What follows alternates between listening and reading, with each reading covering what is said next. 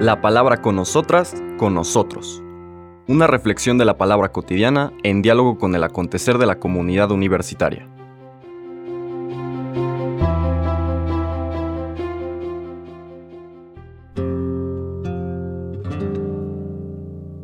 Hola, buenos días.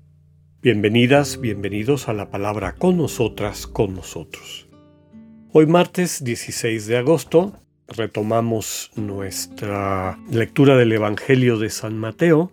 Ya estamos en el capítulo 19 en una serie de instrucciones del Señor que les va dando a sus discípulos.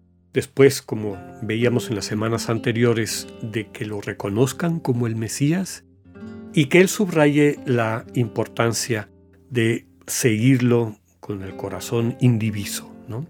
la necesidad de focalizar toda nuestra atención energía e interés en este proyecto en el que nos va la vida. ¿De qué proyecto estamos hablando? De la comunión de amor en Cristo y desde Cristo con la Trinidad, con la Santa Trinidad. La lectura del día de hoy nos lleva a los versículos 23 al 30 de este capítulo 19. Es parte de un texto que no leímos ayer, la primera parte del texto, ahorita se los, se los describiré, no lo leímos ayer porque siendo fiesta de la Asunción de la Santísima Virgen, pues la temática y el Evangelio fue la apropiada. El texto que no leímos tiene que ver con el encuentro de este famoso joven rico que se acerca a Jesús pidiéndole que le dé, que le indique la manera de alcanzar la vida definitiva, ¿no? la Zoe. Ya hemos dicho varias veces la diferencia entre bios y zoe. Bios es, la vida biológica, la vida común y corriente, y zoe es la vida definitiva, esta que anhelamos porque percibimos, tenemos un sentido, podríamos llamarle un sentido espiritual, de que eso existe y nuestro corazón tiene hambre y sed de alcanzar esa vida definitiva, esa vida plena. Entonces el joven le pregunta al Señor, ¿qué tengo que hacer para alcanzar esa vida plena? Recordemos que cuando se acerca le dice, Maestro bueno, ¿qué debo de hacer para alcanzar la vida plena? Y el Señor le pregunta, ¿por qué me llamas bueno? Solo Dios es bueno. Y después le dice una serie de mandamientos. ¿Por qué le dice el Señor que, o, o le hace esta interjección que nos podría poner en duda? A lo mejor él no se siente bueno o o, se está separando de Dios como algunas personas han interpretado en este texto que está no solamente en Juan, sino también en, en Marcos. Bueno, en realidad de lo que está hablando, de lo que se está tratando, es que toda la invitación del Señor Jesús es a un cambio radical de vida y de referentes existenciales, ¿no? Este joven, rico, como nos vamos a enterar más adelante, está acostumbrado a vivir en un mundo de cosas y en ese mundo de cosas donde no hay comunidad, donde no hay personas sino solamente objetos, insumos, procesos, logros y metas, pues Jesús es una cosa más. Entonces necesito un ingrediente que me dé esta, este objeto que es Jesús y que como sé que es maestro, puede ser que tenga la clave, la receta de lo que yo estoy buscando y eso es lo único que me interesa. Lo que me interesa es que me dé la receta y yo ya me voy a aplicarla y a obtener la meta, el logro que estoy buscando. El Señor no le permite quedarse ahí. Por eso le dice, ¿por qué me dices, bueno, no me conoces? Bueno, solo es Dios. Y como veremos más adelante, precisamente a eso lo invita porque cuando, habiendo oído la serie de mandamientos, el joven rico le dice, yo hago eso desde pequeño, dice el texto de una manera muy bella que el Señor, mirándolo con amor, le dijo, te falta una cosa, vende todo lo que tienes y sígueme. Entrégaselo a los pobres y sígueme. Ahí es donde empiezan los problemas porque el joven le cuesta trabajo tomar distancia de esa riqueza sobre la cual está sustentada su seguridad. San Ignacio habla mucho de, este, de esta tríada destructiva, de esta tríada idolátrica que sustituye a la tríada divina, a la Santa Trinidad, y esta tríada idolátrica es la riqueza, el poder y el prestigio, la honra, el nombre, ¿no?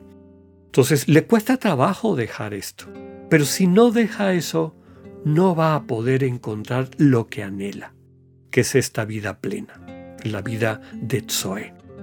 Nos dice el texto que tristemente se aleja el joven, cabizbajo porque no encuentra en sí mismo la voluntad para poder dar ese paso.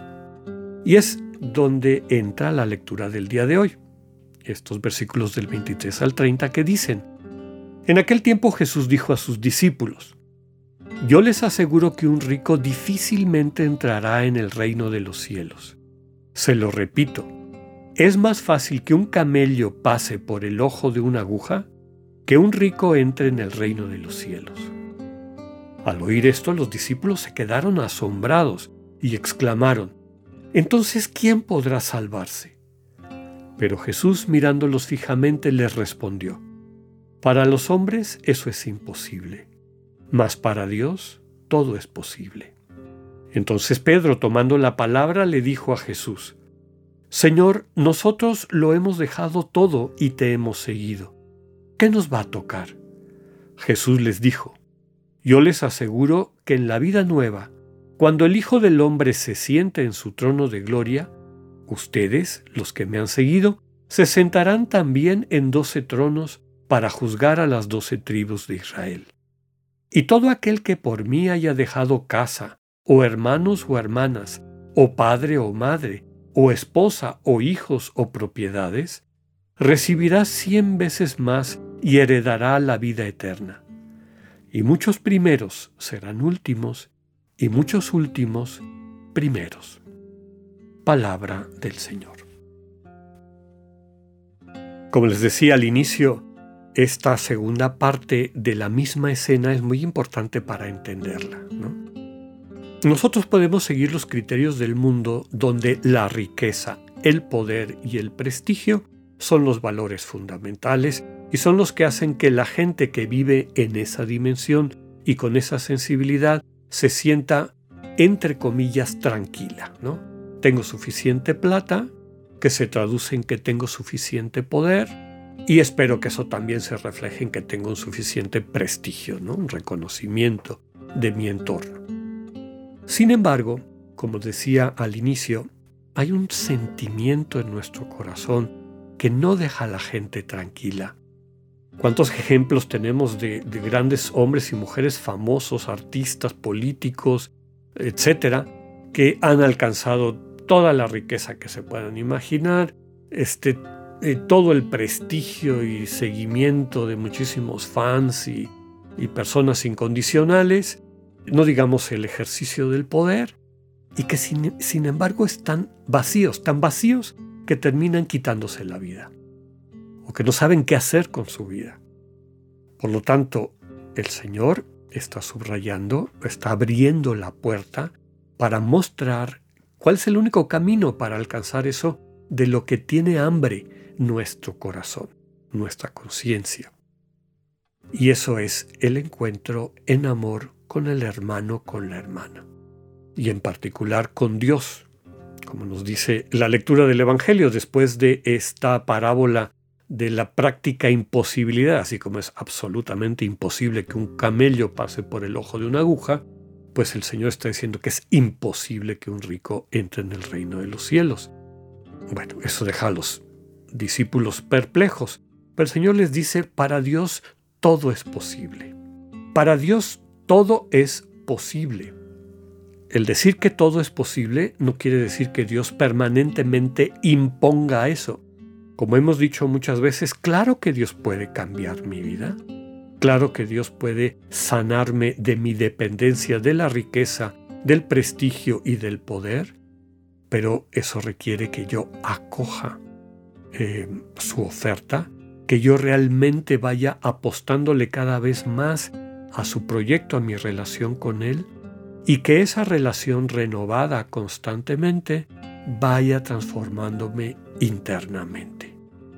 Ya en esta vida, y ese es el final esperanzador de toda la lectura, vamos experimentando cómo recibimos cien veces más y no digamos la vida eterna, que es lo que estamos buscando, cuando entregamos todo lo que somos y tenemos en las manos del Señor y nos dejamos conducir por su Espíritu.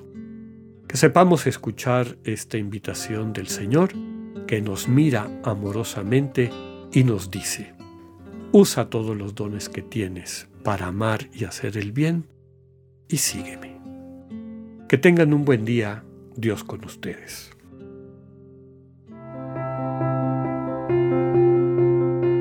Acabamos de escuchar el mensaje del Padre Alexander Satirka. Escúchalo de lunes a viernes a las 8.45 de la mañana por radiveroleón.com o a través de nuestra app gratuita para iOS y Android. Radivero León, no todo está dicho.